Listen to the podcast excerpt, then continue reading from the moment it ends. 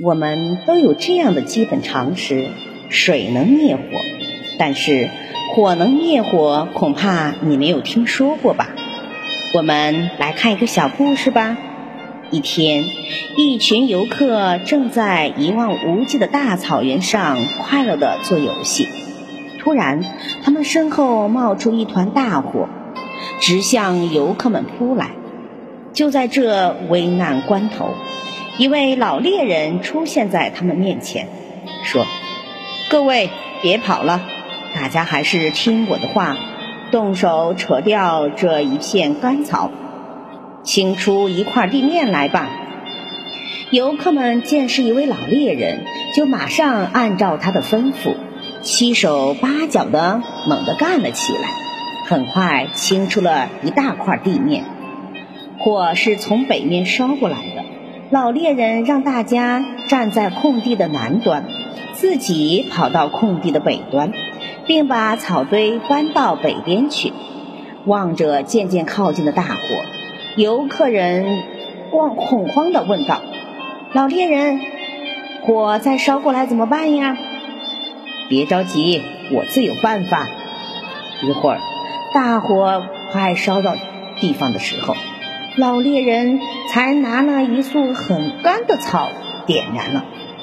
堆在游客北面的草立刻燃烧了起来。不一会儿，这两股火竟然打起了架来。火势也逐渐的变小，留给游客的空间越来越大。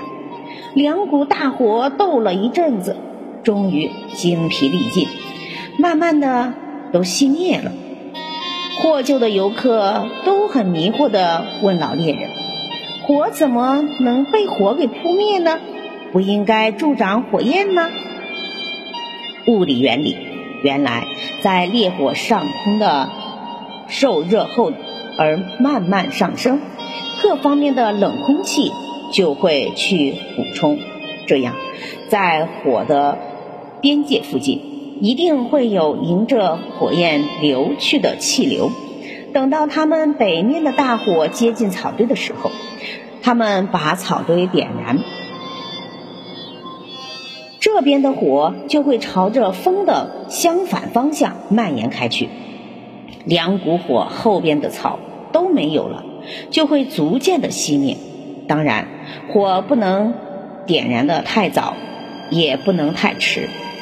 发生大火的时候，在火区的大风地段，虽然空气从燃烧着的森林那边向这边吹来，可是，在靠近大火的地方，由于大火前进方向相反的气流朝火焰流去。原因是海火上面的空气受热以后密度变小，不断上升，周围的空气不断补充流入，这样在大火的边界附近就会产生迎着火焰流去的气流。觉察出已经有空气向火焰流去的方向，这个时候应立即沿着火焰放火。